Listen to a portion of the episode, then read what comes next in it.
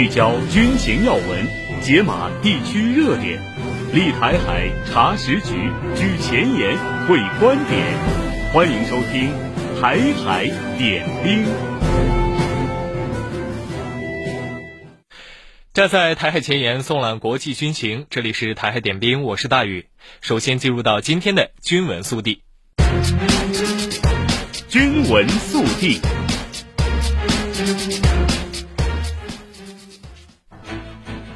一月一号，国防部发文：总有一种力量让我们心怀敬意，总有一种热爱让我们荡气回肠。中国军人的爱是千里边防线上的坚强助手，是面对危险冲锋在前的毅然决然，也是佳节时刻一家不圆万家圆的无私奉献。展望新的一年，请你相信，无论你身在何方，中国军队将永远做你可以依靠的坚强臂膀。据德新社一号报道，哈马斯下属武装组织卡桑旅称，向以色列大特拉维夫地区发射了多枚火箭弹。以色列媒体报道称，从加沙向以色列发射的火箭弹有二十多枚。卡桑旅在声明中说，这次袭击是对加沙地带犹太复国主义者屠杀平民的回应。卡桑旅发布了一段视频，宣称他们用的是 M90 火箭弹。大部分火箭弹被以色列的铁穹导弹防御系统拦截。以方应急部门称，根据初步了解的情况，尚无因这次火箭弹袭击造成人员伤亡的报告。以色列军方一月一号发布战况通报说，二零二三年十二月三十一号，在火力配合和情报支持下，以军战机在加沙地带军事行动中炸死了哈马斯戴尔拜拉赫旅指挥官阿德尔马斯马。以军称，马斯马参与指挥了十月七号对以色列的突袭行动。加沙地带卫生部门十二月三十一号宣布，过去二十四小时，以军在加沙地带的军事行动造成一百五十人死亡。截止目前，加沙地带共有超过两点一万人在新一轮巴以冲突中死亡，五点六万多人受伤。据俄罗斯国防部十二月三十一号表示，作为对别尔哥罗德市遭袭的报复，俄军在夜间打击了位于乌克兰东北部城市哈尔科夫的决策中心和军事基础设施。此外，俄军还打击了乌军第五十九摩步旅、第七十九空中突击旅和外国雇佣兵的临时驻地，打击对象的总人数约六百人。据报道，十二月三十号，乌军炮击了别尔哥罗德市市中心。据官方消息，乌军的炮击已造成二十四人丧生，一百零八人受伤。据美国国家利益双月刊网站近期披露，近日一项韩国攻击潜艇计划浮出水面。该计划始于二十世纪九十年代，目的是为了威慑敌方潜艇和水面舰艇，保护友方的海军基地和海岸通信，并执行侦察任务。总共需要二十七艘柴电动力攻击潜艇。去年十二月，造船业巨头韩华海洋公司宣布，公司已与政府机构韩国国防技术规划与发展研究院签署了一项合同，开发能力更强的隐形潜艇。据朝中社十二月三十一号报道，朝鲜劳动党第八届中央委员会第九次全体会议闭幕，朝鲜劳动党总书记金正恩出席会议并作报告。就朝鲜半岛局势，报告指出，美国及其追随势力的反朝对抗活动达到史无前例程度，使半岛局势濒临更难以预测的危险状态。报告要求朝鲜加快打造压倒性战争应对能力，做好万全军事准备。就朝韩关系，报告强调，要重新确定对北南关系和统一政策的立场。金正恩表示，朝韩关系再也不是同族关系，而是完全敌对关系。军闻速递。好的，接下来让我们一起来关注战区的演训情况。二零二三年，我们接续奋斗，砥砺前行，经历了风雨洗礼，看到了美丽风景，取得了沉甸甸的收获。大家记住了一年的不易，也对未来充满信心。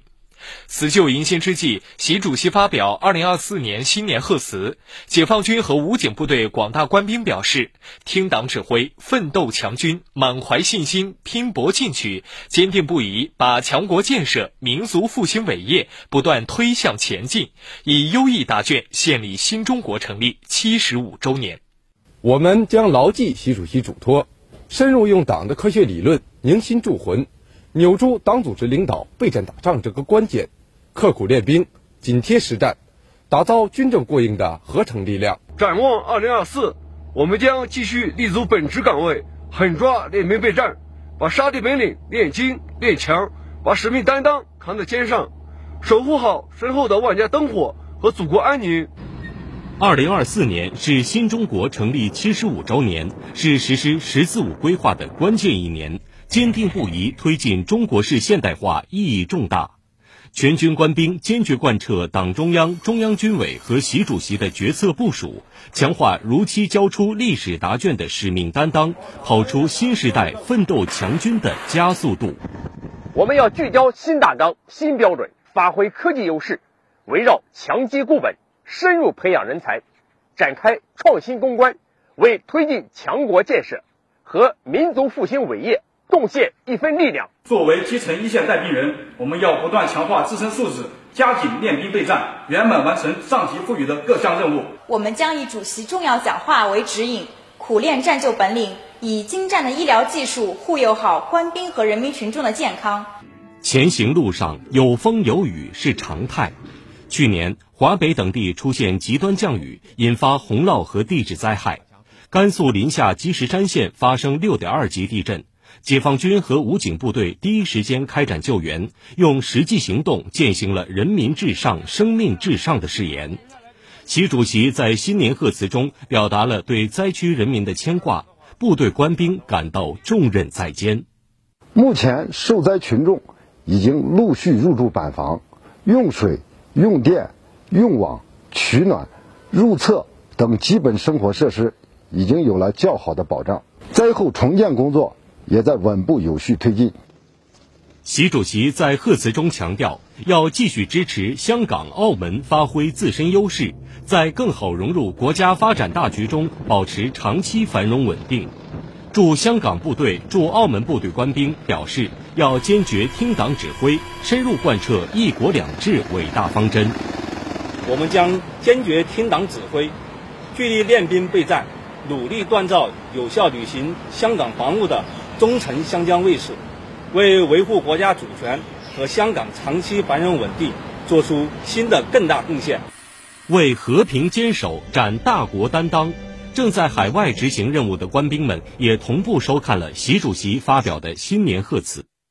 习主席在二零二四年新年贺词中指出，推动构建人类命运共同体，建设更加美好的世界。新的一年里，海军护航编队将积极践行人类命运共同体理念，精心组织好每一次护航行动，为维护黄金水道和过往船舶安全做出新的贡献。走出国门执行维和任务，深深感受到了作为一名中国军人的骄傲和自豪。新的一年里，面对日趋紧张的复杂局势，我们一定积极应对各类安全风险挑战，在维和战场上传播中国声音，贡献中国力量，展示中国形象。时间过得非常快，一眨眼到了二零二四年了。二十多岁的他们驻守在边防一线，其实也有很多话想对家人说，但他们更想说的是：边防有我在，祖国请放心，大好河山寸土不让。请各位查收来自于边防一线官兵的新年祝福。来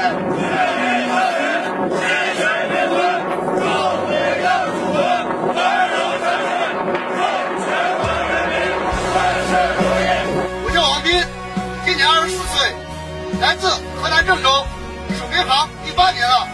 我叫杜斌，今年守边防第四年。我叫石宇岳木，来自四川凉山，今年二十一岁，是守边防的第三个年头。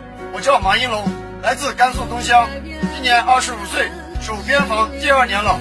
我叫郑元熙，来自宁夏固原，今年二十岁，守边防第二年。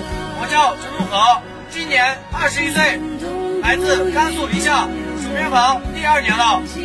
我叫刘博，来自甘肃兰州，今年二十二岁，今年是我在学校安守防的第二年。我叫李国良，今年二十三岁，来自宁夏中卫，守边防第二年了。我叫唐红，来自甘肃临夏，今年二十岁，守防第二年。我叫何鹏，来自甘肃张掖。今年守边防第一年。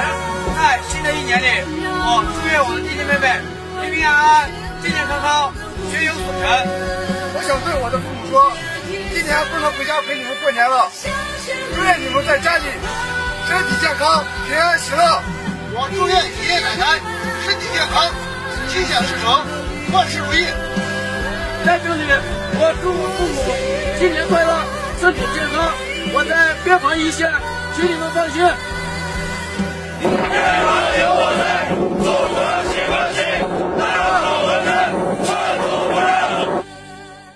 你我向上，国家向前。新的一年，新的一天，哨所里的轮换交接依旧规律如常，每一块界碑依旧挺拔屹立，箭首的浪花闪耀着金光，密林里的长剑弓满弦张，起飞线上的战士静候召唤。我们如愿抵达，又要如约出发，不怕逆风吹四八面，太阳始终升于东方。接下来，让我们一起来迎接新年阳光，感受万象更新。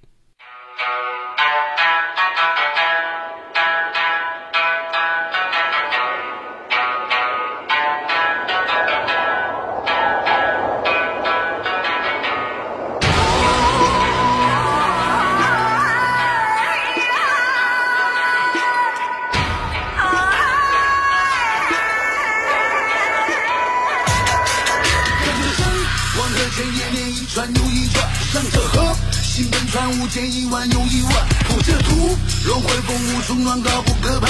破龙墨，墨宝笔寒人我锦绣河山。人的八千，一路云和月，男子汉都往前站。我们翻过了深山和五岳，也依然要往前看。我们走遍了五湖四海，从来不言苦和难。不管云行来月，那好和尚将与我作伴到最高点。日喀则，矗立喜马拉雅，点到最东边，下大雪。大雪飘在了漠河边，到最西边；一狼烟，风在喀什转个圈，到最南边；碧海天，龙腾出海，浪滔天。挥毫提笔画我山河，剑锋千仞画着巍峨。滔滔江水走遍龙沙，我丹青不渝画我中国。让我心中装秦汉，梦回大唐画牡丹，鹰钩点花为抹淡，我勾勒出壮丽河山，峨眉山、昆仑山。英雄论剑在华山，长白山、太行山、泰山端，沧海任我观。书画万丈珠江边，惠阳登亭台湖里，雅鲁藏布最高位，河门海局世事变。长江后到长江尾，兄弟共饮长江水。黄河南到黄河北，华夏儿女那么美。飞回草原，在那月光下面弹琴。深藏于大漠，敦煌舞动我的心灵。盘踞在云南大理最神你的山林，看那凤凰终将变出一个传奇。挥毫提笔画我山河，剑锋千仞画着巍峨。滔滔江水走遍冷沙，我丹青不语画我中国。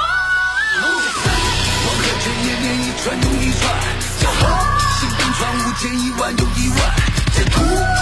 风雾中乱高不可攀。泼墨墨宝笔寒人我锦绣河山最高点。日喀则矗立喜马拉雅顶最东边，下大雪。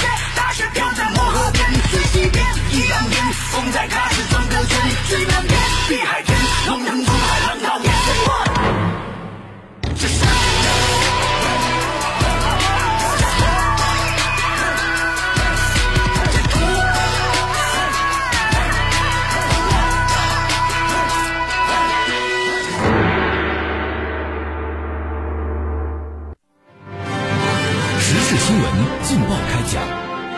海峡军情权威评说，历史人文全景呈现，生动两岸，冷暖同行。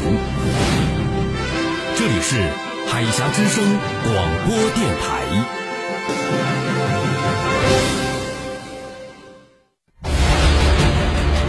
军情观察。近日，据台媒介绍，为应对征兵难的问题，台防务部门今年推出了所谓“台军建设礼券”的奖励，宣称部队内部人员只要推荐台湾青年完成报名并入营，立刻核发面值一千到两千元新台币不等的礼券。该报道还称，自这项措施实施截止十一月底，已经帮助台防务部门成功招募近一点八万名兵员。在岛内征兵难问题愈演愈烈当下，可谓是礼券立大功。然而，海峡之声特约军事观察员袁周老师认为，台防务部门推出这个所谓“台军建则礼券”奖励政策，也是被逼到了墙角，属于病急乱投医之下想出的无奈之举。台湾青年早已不想替民进党卖命。下面，请各位听一下袁周老师的分析。岛内的征兵难问题由来已久。台军已经连续多年完成不了当年的征兵员额，以至于台军主力部队出现长期严重缺编的情况。岛内媒体也承认，由于台军近三年来募兵成效不佳，导致2023年主战部队兵力编线比恐低于百分之八十五，甚至可能低于百分之八十。相关数据显示，由于招不到人，加上退役人员数量过多，台军2024年的预算员额将出现。二零二零年以来首度负增长，由十七点一四万人减少到十六点六三万人，而在减少的五千一百八十七人中，百分之九十九的是基层部队的骨干官兵，主战部队的可用人力可能会进一步下滑。可见，台防务部门推出这个所谓“台军建则礼券”奖励政策，也是被逼到了墙角，属于病急乱投医之下想出的无赖之举。企图用金钱来买兵，实际上为了能够解决征兵难题，台防部门近年来可谓费尽心机，也想了不少昏招、奇招、怪招。比如，为拓展可征召兵员范围，多次大幅放宽了征兵标准，不仅将诸如身高、视力、疾病、疤痕等限制标准都大幅放宽，甚至还删除了诸如扁平足不得参军的规定，以至于岛内民众戏称。岛内青年只要不缺胳膊少腿，台军都要。然而，这样不仅没有能够让台军获得充足的兵员，反而使更多素质低下的人员进入了台军服役，以至于让人匪夷所思的事故不断。比如，一点五米水深能淹死海军陆战队员；精确制导的陶式反坦克导弹在实弹射击时却连续出现脱靶情况；士兵使用罩门装反的瞄准镜瞄准射击。诸如此类不一而足。再比如，台军为吸引岛内青年当兵，不惜大幅提高台军官兵待遇，企图以金钱为诱饵，骗取岛内青年入役。民进党当局上台之后，已经将台军薪资待遇提升了三倍之多，明年还计划再调薪百分之四。这个台军健则礼券，实际上也是用钱来买兵的举措。通过奖励台军内部人员的方式，鼓励台军官兵推荐人员入役。从台媒的报道来看，效果还不错。今年居然完成了一点八万名兵员的招募任务。然而，不知道这样招募的方法，台军内部人员都找了些什么样的人进入军营？为了能拿到这价值一千到两千元新台币的福利礼券，台军官兵究竟把怎样的歪瓜裂枣招进军营，我们就不得而知了。毕竟。即使民进党当局大幅提高台军福利待遇，也没有能够吸引多少台湾有志青年。智力正常的台湾青年又怎么可能因为给别人的福利礼券而放弃自己轻松自由的生活呢？更何况他们还要面对的是钱还在，命可能却没了的厄运。此外，台军还采用了不断缩短服役期、改善训练条件等措施来吸引岛内青年。台军的义务兵役期已经下降到了四个月。而太阳伞下练打靶、游泳池里练球度已经成为了台军的日常。如此台军，难怪人们将之称为“草莓兵”，将在台军中服役比作短期休假。即便是这样，台军仍然缺乏足够的吸引力，不仅每年征兵的员额都征不满，而且提前退役的人数还屡创新高。仅2022年，台军就有超过四千人申请提前退役。台军征兵难的原因非常复杂。比如，岛内少子化是造成台湾征兵难的一个重要因素。二零二二年，台军出生人口只有十三万，预计二十年后适龄参军人数只有五万人。适龄青年基数的不断减少，客观上造成了台军征兵人口基数的锐减。再比如，台军形象差、丑闻多，是众多青年对之避之不及的重要原因。台军内部曾多次爆出诸如军营霸凌、性侵、贩毒等军纪涣散的丑闻，如此台军当然吸引不了台湾青年。最重要的原因，其实还是民进党当局顽固坚持魔独立场，已经把台湾搞得兵凶战危。台湾青年也不是傻子，他们很清楚台独意味着战争，民进党当局之所以会不断提升台军官兵福利待遇，就是想用钱来买他们的命，让他们充当台独的炮灰。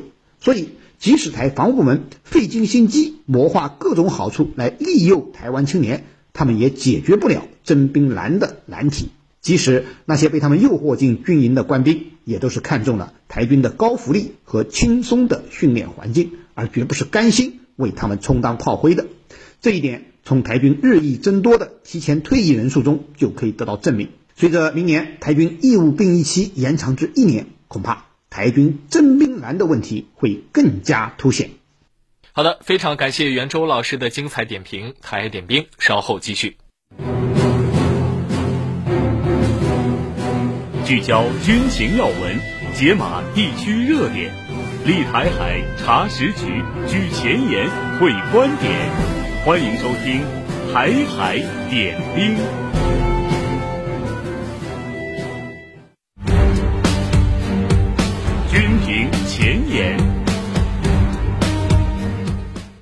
汇聚中外军媒观点，集合各方专家言论。欢迎来到军评前沿。新华社发布文章，美国经济学家，美国明年军事开支约合每户一点二万美元。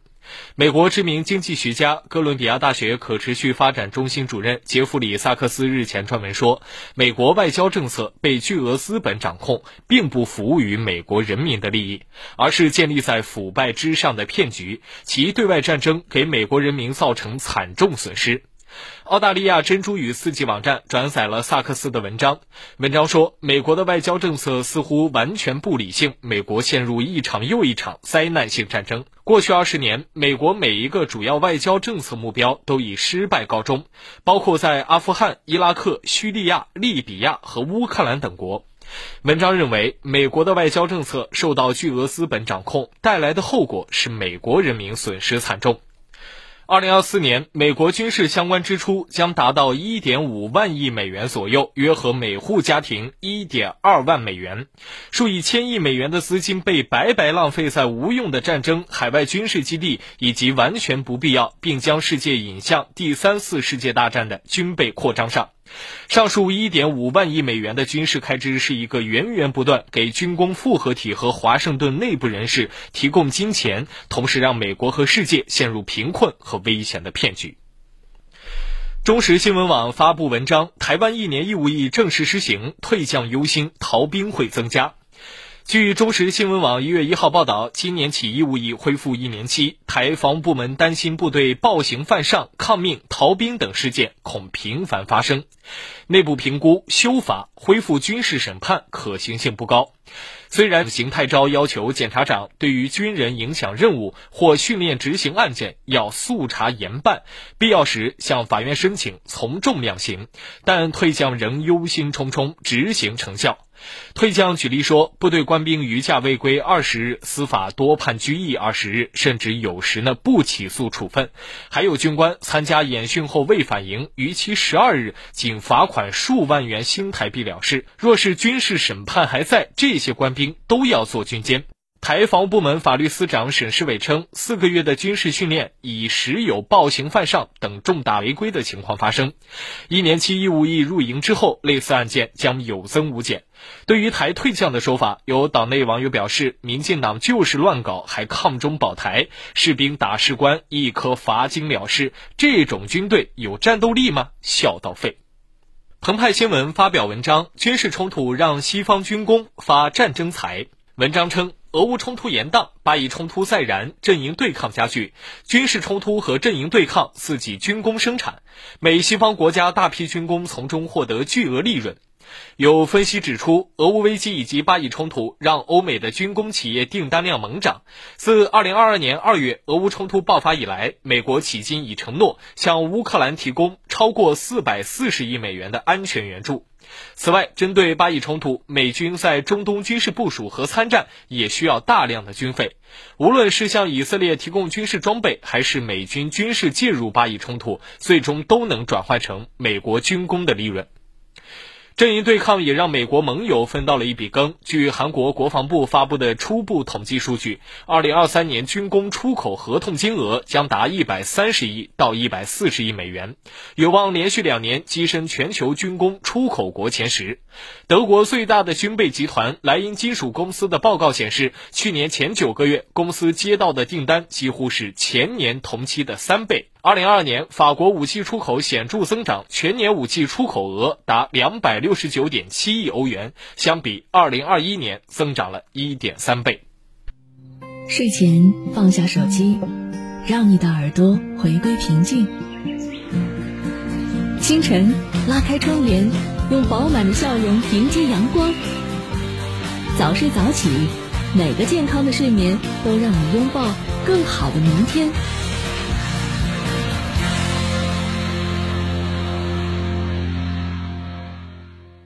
好的，欢迎回到台海点兵。今天的兵器室环节，我们再次邀请原国防大学教授、江苏海院士官学院院长、海峡之声特约军事观察员袁周老师为大家介绍俄罗斯的武器装备。听众朋友们，大家好，我是袁周。今天呢，我将和大家聊聊俄罗斯海军水面舰艇装备的现状。俄罗斯呢，是一个东抵太平洋、西抵波罗的海、南达黑海、北接北冰洋，拥有近四万公里海岸线的大国。因此，建设海军向海发展对于俄罗斯而言有着重要的意义。苏联解体之后，俄罗斯接管了苏联红军的波罗的海舰队、北方舰队和太平洋舰队的全部，以及黑海舰队的大部分舰艇，成为了仅次于美国的世界第二大海军。然而，受制于苏联解体之后俄罗斯经济上的困难，俄罗斯海军装备发展啊也受到了严重的影响。自从俄罗斯独立以来，俄罗斯海军就再没有建成过五千吨以上的水面作战舰艇。水面舰艇呈现出了大舰老、新舰小的特点。目前，俄罗斯八千吨以上的水面舰艇全部都是苏联时代的遗产。俄罗斯海军目前仅有一艘航空母舰，是仍然处在大修状态的库兹涅佐夫号航空母舰。俄罗斯海军虽然声称库舰的维修升级工作将在二零二三年前正式完成，预计二零二四年可以重回现役，但是最终，这艘俄罗斯唯一的航母什么时间才能重返大洋？现在啊，其实还很难确定。幺幺四四型基洛夫级核动力巡洋舰是俄罗斯海军除了航母之外最大的水面作战舰艇，但是只剩下两艘仍然在服役，而真正能够出海巡弋的仅有彼得大帝号，另外一艘纳西莫夫海军上将号巡洋舰呢，则一直处于改装的状态之中。此外呢，俄罗斯目前还拥有莫斯科号。乌斯基洛夫元帅号和瓦良格号三艘幺幺六四型光荣级巡洋舰，与幺幺四四型的现状相似。目前呢，仅有一艘瓦良格号可以出海巡弋，其余两艘呢都只能停泊在码头旁，等待俄罗斯海军提供现代化改造的资金，以获重返大洋的新生。俄罗斯海军在驱逐舰方面的状况略微好一些，目前呢可以出海巡弋的有幺幺五五型无畏级大型反潜舰。有多达九艘，其中呢，沙波什利科夫元帅号已经完成了现代化改装，维洛格拉多夫海军上将号呢等四艘舰艇呢，也在陆续的接受现代化改造。此外，俄罗斯海军还拥有三艘九五六型现代级驱逐舰，其中一艘呢正在进行现代化改造。俄罗斯上述大型水面作战舰艇啊，都是建造于苏联时期的老旧舰艇。舰龄多在三十年以上，但是仍然老骥伏枥，承担着俄海军主力的角色。由于技术上已经不再具备建造大型水面舰艇的能力，再加上资金上的限制，俄罗斯近年来重点发展了中小型水面舰艇，以增强其近海防御能力。其中，俄罗斯海军重点装备的是排水量四千五百吨、有着俄罗斯神盾之称的二二三五零型导弹护卫舰。目前已服役两艘，还有一艘正在进行海试，三艘在建。此外，俄罗斯海军还有幺幺三五六型护卫舰、二零三八零型轻型护卫舰、二零三八五型轻型护卫舰、二二幺六零型巡逻舰、红蜘蛛级小型导弹舰、幺幺七幺幺型登陆舰、幺二七零零型扫雷舰等多型中小型水面舰艇。虽然俄罗斯海军的现状和苏联红海军时期啊。的巅峰状态早已不可同日而语，但并不能打碎俄罗斯海军追求现代化的梦想。俄罗斯总统普京就明确表示，为海军装备现代化武器是俄军的一项重要任务。俄罗斯新型航母和万吨大驱的建造工作也正在计划之中。人们有理由期待着这个昔日的海军强国王者归来。好的，以上就是今天台海点兵的所有内容。站在台海前沿，纵览国际军情。